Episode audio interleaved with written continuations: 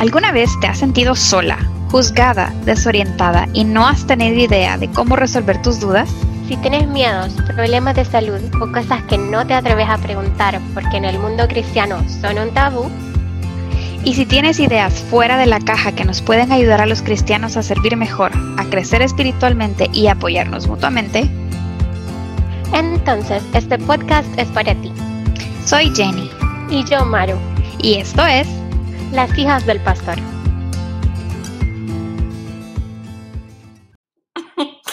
Les confieso que esta es la primera vez que grabamos en vivo juntas.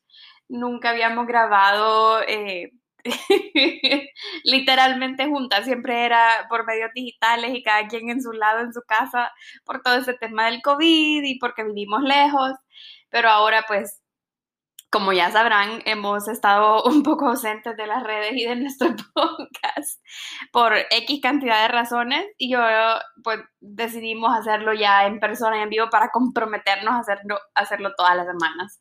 Así que esta ya es la escena 2 de querer grabar sin estarnos muriendo de la risa porque nunca habíamos estado uno enfrente de la otra grabando este podcast. Sí, de hecho, ahorita estoy tratando de no ver a Jennifer a la cara porque siento que si la veo no puedo hablar porque me agarro la risa, pero estamos contentas de empezar esta segunda temporada del podcast que en efecto teníamos un poco abandonado. No que estuviera lejos de, de nuestro corazón este proyecto, sino que simplemente pues por un sinnúmero de razones no habíamos tenido la posibilidad de volver a grabar, pero es uno de los propósitos que tenemos planteados para este 2021, el poder ser más constantes en la grabación y también pues echar a andar todos los temas que ya ustedes nos habían pedido con anterioridad. Así que bueno, gracias por recibirnos una vez más ahí donde sea que ustedes nos escuchen. Y hoy vamos a hablar acerca de un tema súper interesante que es el positivismo negativo. No, ¿cómo?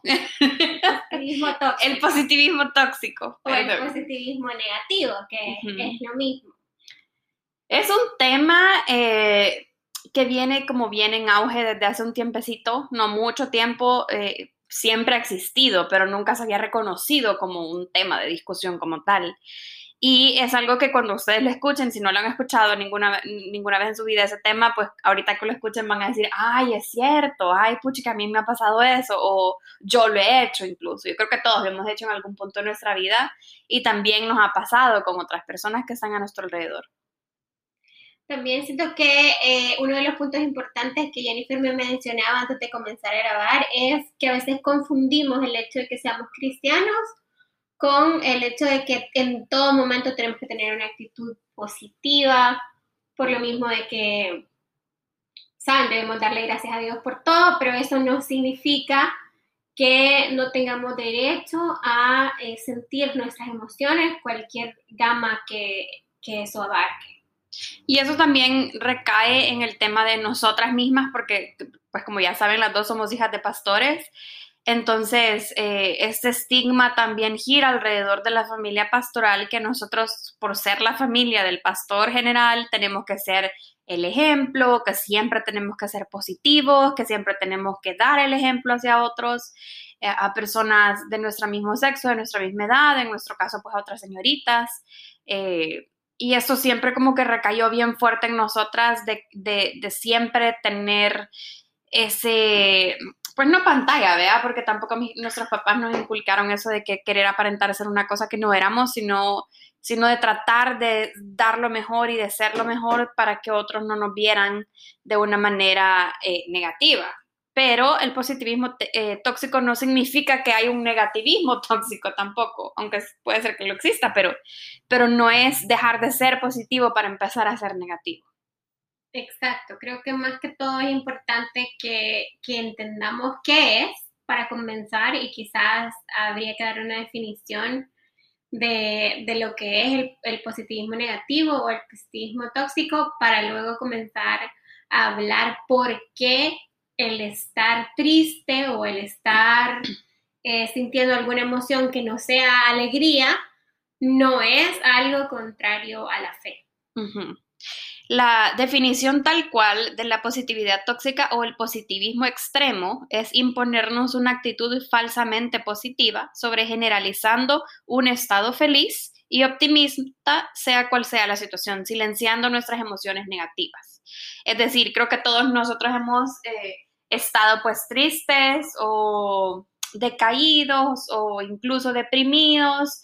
Y yo creo que Maru lo vivió cuando ella estuvo deprimida y cuando ella hablaba abiertamente, cuando ya podía hablar de eso y que ya decía, estoy deprimida, o sea, estoy clínicamente deprimida, te encontraste a más de una persona que te dijo, no hombre, pero eh, tenés que pensar positivo, vas a salir de esta, y no sé qué, ganas. échale ganas, eh, ora, pedirle a Dios, y, y si bien es cierto, son cosas que se pueden hacer, para nada la regla.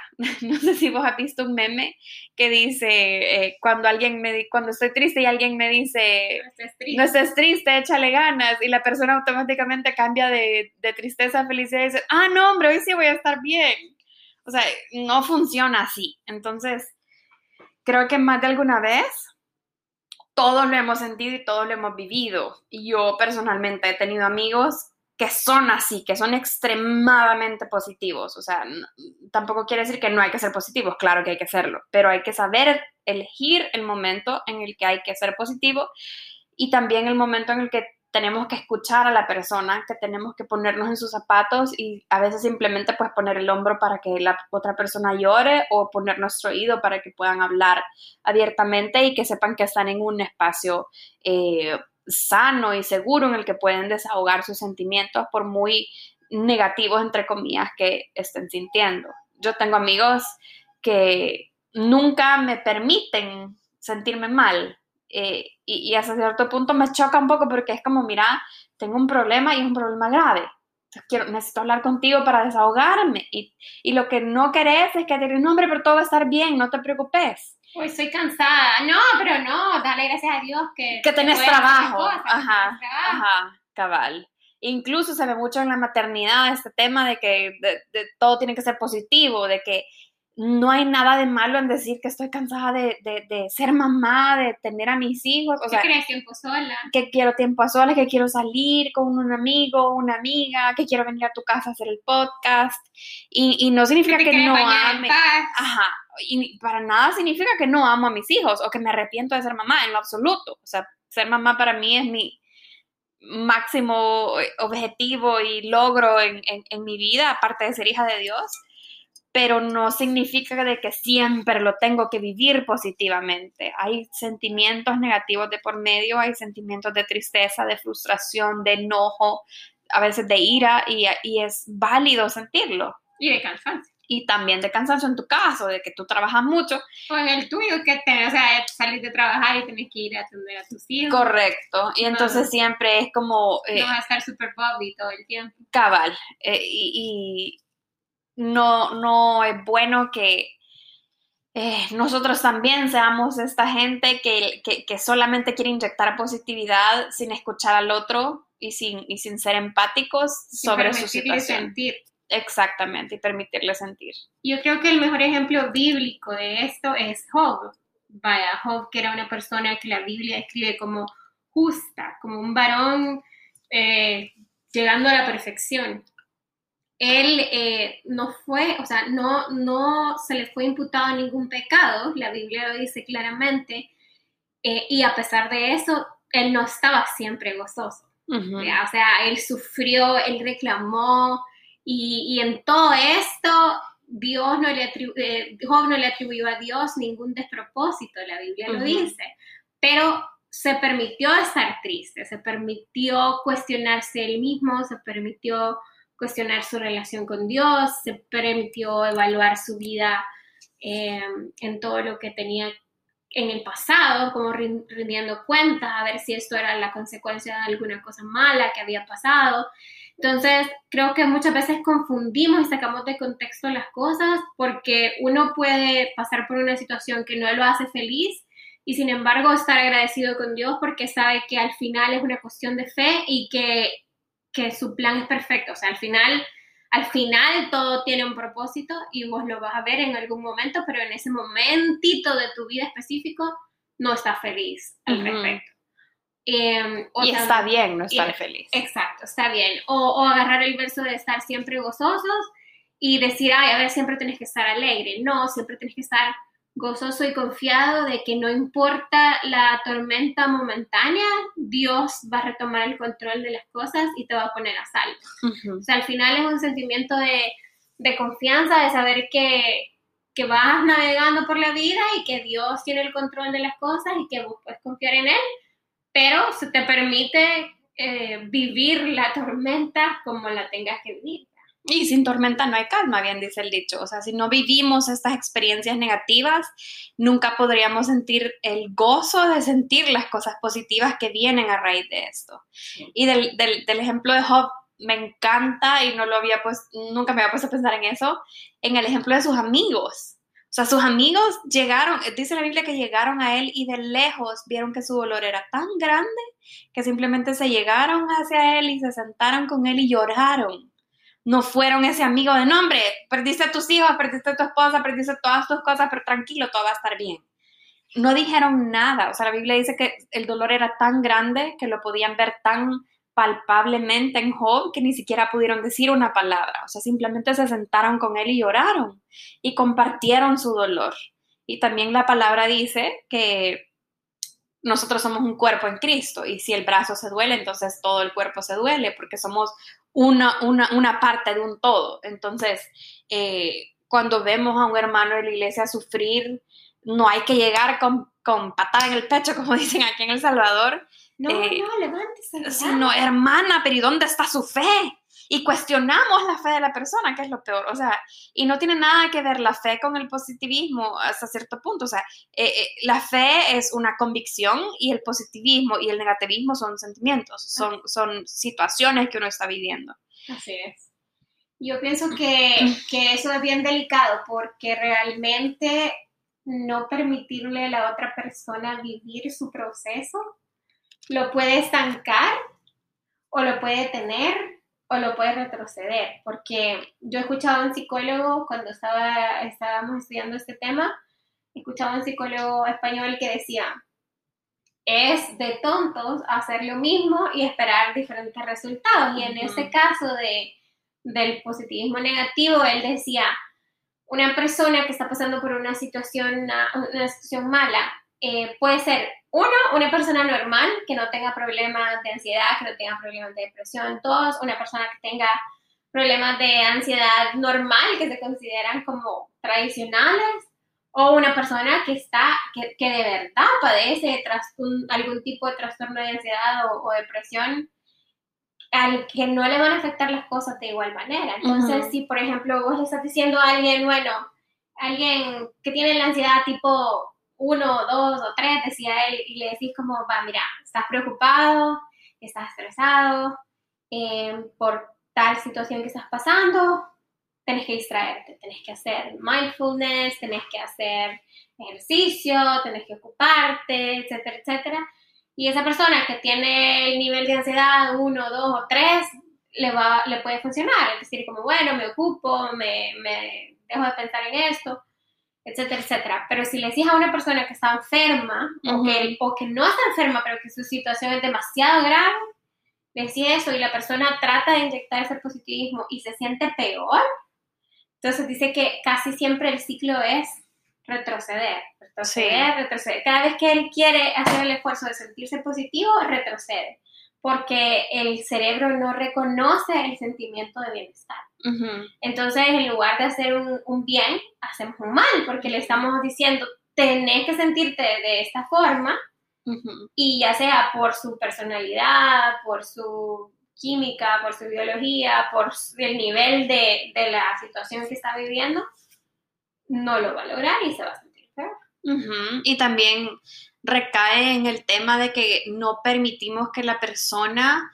eh, identifique sus sentimientos malos para procesarlos, porque para mí es súper importante, por ejemplo, como mamá, cuando yo veo que Santiago está desesperado, está en una crisis de algo, por muy que le salió un, un anuncio en YouTube y no lo puede quitar, entonces ya no puede regresar a su, a su video, para mí es algo tan sencillo como agarrar el teléfono y darle la X y ya estuvo, vea, seguir viendo tu video. Pero para él es en ese momento el fin del mundo, vea.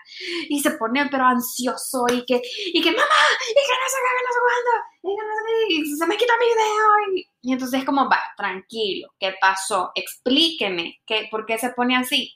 Es que mira aquel video que no sé qué. Ok, mire, cuando le salga esto, entonces usted agarra el teléfono y le da en la X y se va a salir y puede O venga con mamá y papá, pero al lugar de ¿por qué llora? No llore. O sea, no, no, eh, desvalorizar su sentimiento por muy insignificante que para uno parezca. Ah, exacto, porque todo el mundo lo va a vivir de una manera diferente. Exactamente. Por edad, por experiencia, por personalidad, etcétera, etcétera. Y, y es súper importante eso que decís, de decirle como, que ¿qué pasa? Use sus palabras para expresar sus sentimientos porque con las palabras es como que hasta tú mismo te enfocas y decís como, ah, esto es lo que estoy sintiendo, estoy frustrada. Y lo siento por esto y por esto y por esto. Entonces, para hacerlo, tengo que mejorar la raíz del problema. O sea, por ejemplo, si estoy deprimida o estoy muy triste porque no le hablo a mi mamá porque me peleé con ella y yo sé que esto no se va a arreglar siendo positiva, sino que se va a arreglar hablando con ella y solucionando el problema de raíz, el positivismo nunca me va a entrar en mi cabeza porque no puedo ser positiva si tengo un aspecto negativo en mi vida. Y si no, y si no lo has confrontado.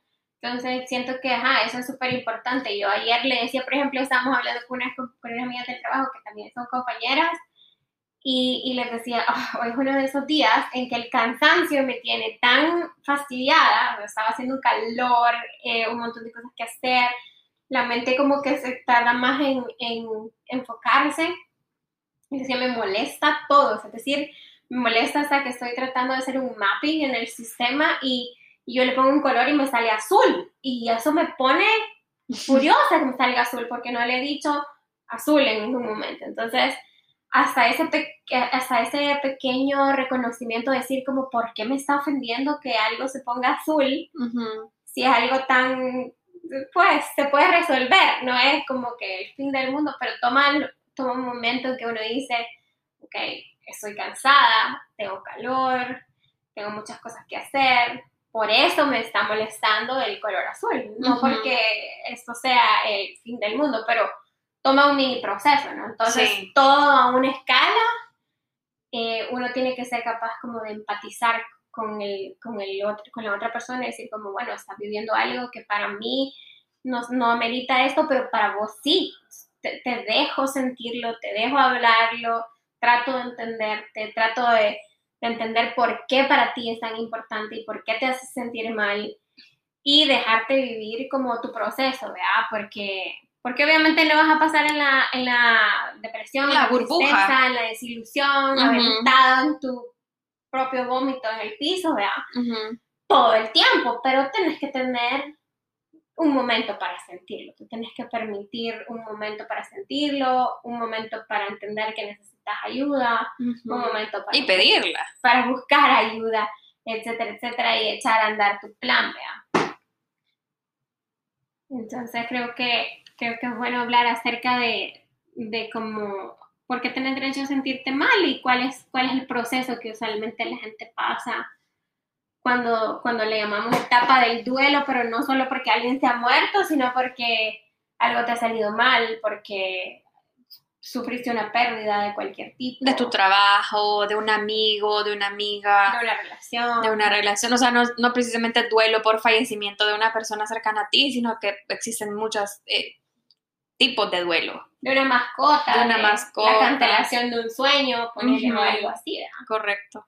Entonces, ¿cuál, ¿cuál pensás? Porque sabemos que hay establecidas como psicológicamente ciertas etapas, pero ¿cuáles pensás tú que son con las más em, comunes que uno pasa cuando, cuando sufre una pérdida? Eh, directamente con ese tema del positivismo tóxico, creo que el más difícil de reconocerlo sería eh, la negación. Porque cuando tú estás en una etapa de negación es bien complicado, o sea, si estás negando el problema, mucho menos vas a negar un sentimiento positivo.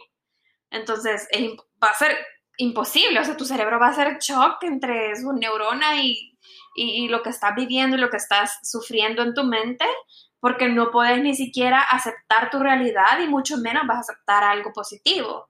Entonces, es, es importante que sepamos vivir todas las etapas y sepamos también trabajar en ellas. Porque no solamente se trata de que, ok, eh, ya entendí que estoy frustrada en mi trabajo y estoy enojada que este color no me está saliendo, pero porque estoy cansada. Entonces el problema no se va a arreglar diciendo, ay no, pero hay otras personas que no tienen trabajo. Y esa es otra de las cosas que a mí me chocan de, de cuando yo estoy viviendo un problema y es que cuando viene una persona y me dice como, ay, pero hay personas que están peor por ejemplo, eh, estás enojada con tus hijos porque se portan súper mal, pero hay gente que se le mueren los hijos.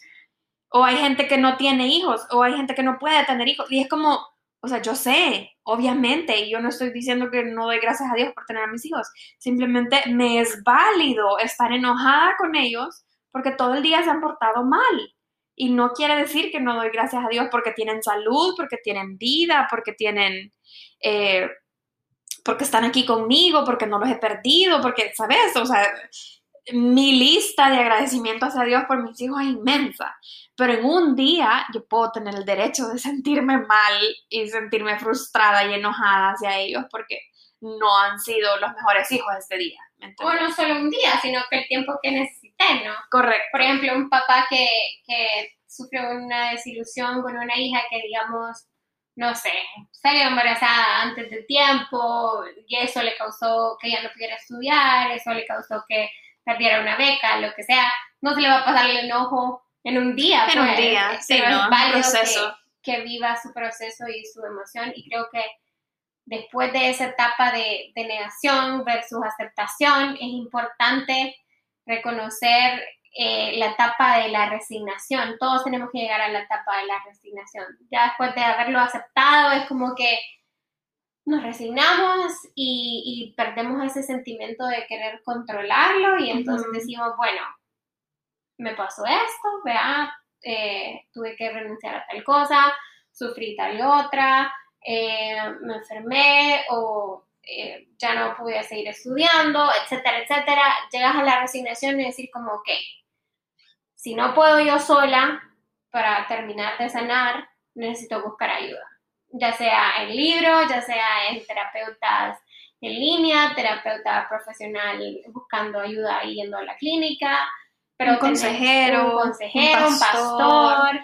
buscar ayuda para salir de ahí, porque no te puedes quedar sumido en, la, en el negativismo todo el tiempo, sino que vivís su proceso, llegas al momento de negarlo, aceptarlo, resignarte y para arriba. Correcto. Y es cierto que hasta en ese punto es chistoso porque existe el positivismo dentro del negativismo, o sea, porque no puedes tener eh, una resolución a tu negatividad y tu problema eh, que probablemente no sea positiva. Es decir, por ejemplo, en el mismo tema del duelo, eh, ya viví todo mi duelo y lo que viene son mejores días. Aceptar mi duelo, aceptar que perdí a la persona o perdí mi trabajo y de con el tiempo y con mucho trabajo interno en mí, yo voy a poder eh, ya no ver esto como una, solamente una pérdida, sino como algo que viví y lecciones que aprendí de esto.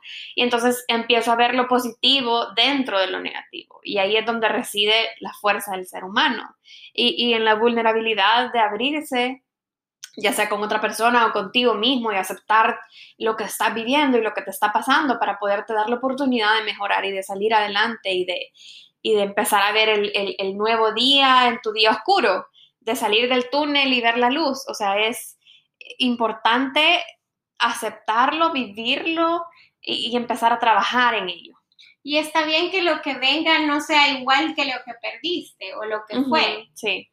Eh, de hecho, eso es antinatural, ¿no? Todo evoluciona, todo cambia y puede ser que, no vuelvas a pegar lo que se rompió en el pasado, pero construís algo nuevo. Entonces eso es siempre algo que podés como, como mirar hacia adelante y decir como en algún momento esto va a mejorar. Y ahí es cuando el positivismo real. Real y valga la redundancia, positivo entra. Por ejemplo, perdí mi oportunidad de mi, del trabajo que yo quería. Me dolió, lo viví, lo experimenté, fue un duelo, o sea, porque de verdad le puse toda mi alma y corazón a esta aplicación y estuve hasta la última ronda de, de, mi, de mi proceso de selección y no pasé. Y entonces cuando uno ya vive esto y es como, bueno, ni modo, vea, ¿qué salió mal? ¿Qué, qué pasó? ¿Por qué no me, no, me, no me dieron el trabajo? Si te dio feedback la persona que te estaba contratando, pues tú aprender de ese feedback, como puede ser que dijiste algo mal o no pasaste una prueba o, lo que sea, lo que sea. Pero ahí es donde tú venís y decís, bueno, positivamente, la próxima oportunidad que venga la tengo que hacer mejor. Entonces yo tengo que mejorar en esto, en esto y en esto para que la próxima me digan que sí. En otro trabajo que probablemente sea mejor que el que yo estaba aplicando. Pero entonces ahí es cuando entra tu positivismo eh, natural y humano, pero ya viviste tu proceso ya, ya, ya lo experimentaste. Ya identificaste qué son los, los detonantes, ya identificaste cuáles son tus formas de recuperarte, cuáles son, tu cuáles son tus etapas para ponerte de nuevo. No te, vas, no te vas a parar y te vas a poner a correr de un solo, sino que primero te, te sentás en el piso, de ahí te subís a la silla, de ahí te parás y tanteas el terreno y si y si sentís que ya estás lista, pues empezar a caminar y después correr. Es un proceso que... baby steps. Así es, así tiene que seguir. Entonces, no, no repitamos esos patrones de querer taparle la nariz a la gente y, y zambutirle en la garganta de una sola vez el positivismo forzado, decir como, no, no, no, usted no se me pone triste, usted se compone porque tiene que tener fe y porque todo va a estar bien. A veces en ese momento no necesitas que te digan todo va a estar bien, sino que te digan, sí, ¿sabes qué? Lo siento, o sea, siento mucho tu pérdida, siento mucho lo que estás viviendo, siento mucho lo que te pasó. Eh, estoy contigo. Si hay algo que puedas necesitas hablar, aquí estoy. Exacto. Si necesitas que oremos, pues oramos. O si solo, o si solo quieres estar con alguien para no estar solo, ¿verdad? Si crees que me siente aquí con vos en silencio, aquí me siento, vea. Aprender de los amigos de Job. Así es, aprender de ellos antes de que, antes de que decidieran poner en tela de juicio por qué le había pasado todo.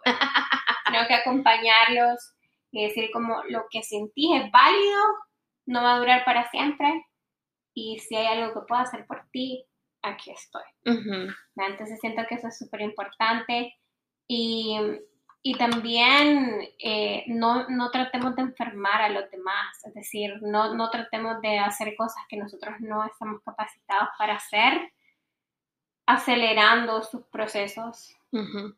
No. Tampoco comparando lo que hablábamos de, de, tú estás mal, pero hay personas peor. Ah, no hagan eso, por favor. O sea, Puede ser que mi problema no sea tan grande, pero para mí es grande en ese momento. Puede ser que mi, mi, sentimiento no sea el peor de los sentimientos, pero en ese momento yo lo estoy viviendo mal. Entonces no, no comparemos la situación de los demás con situaciones peores. Siempre va a haber alguien peor y siempre va a haber alguien mejor que nosotros. Y eso no desestima que, que a uno le duelan las cosas. Es correcto.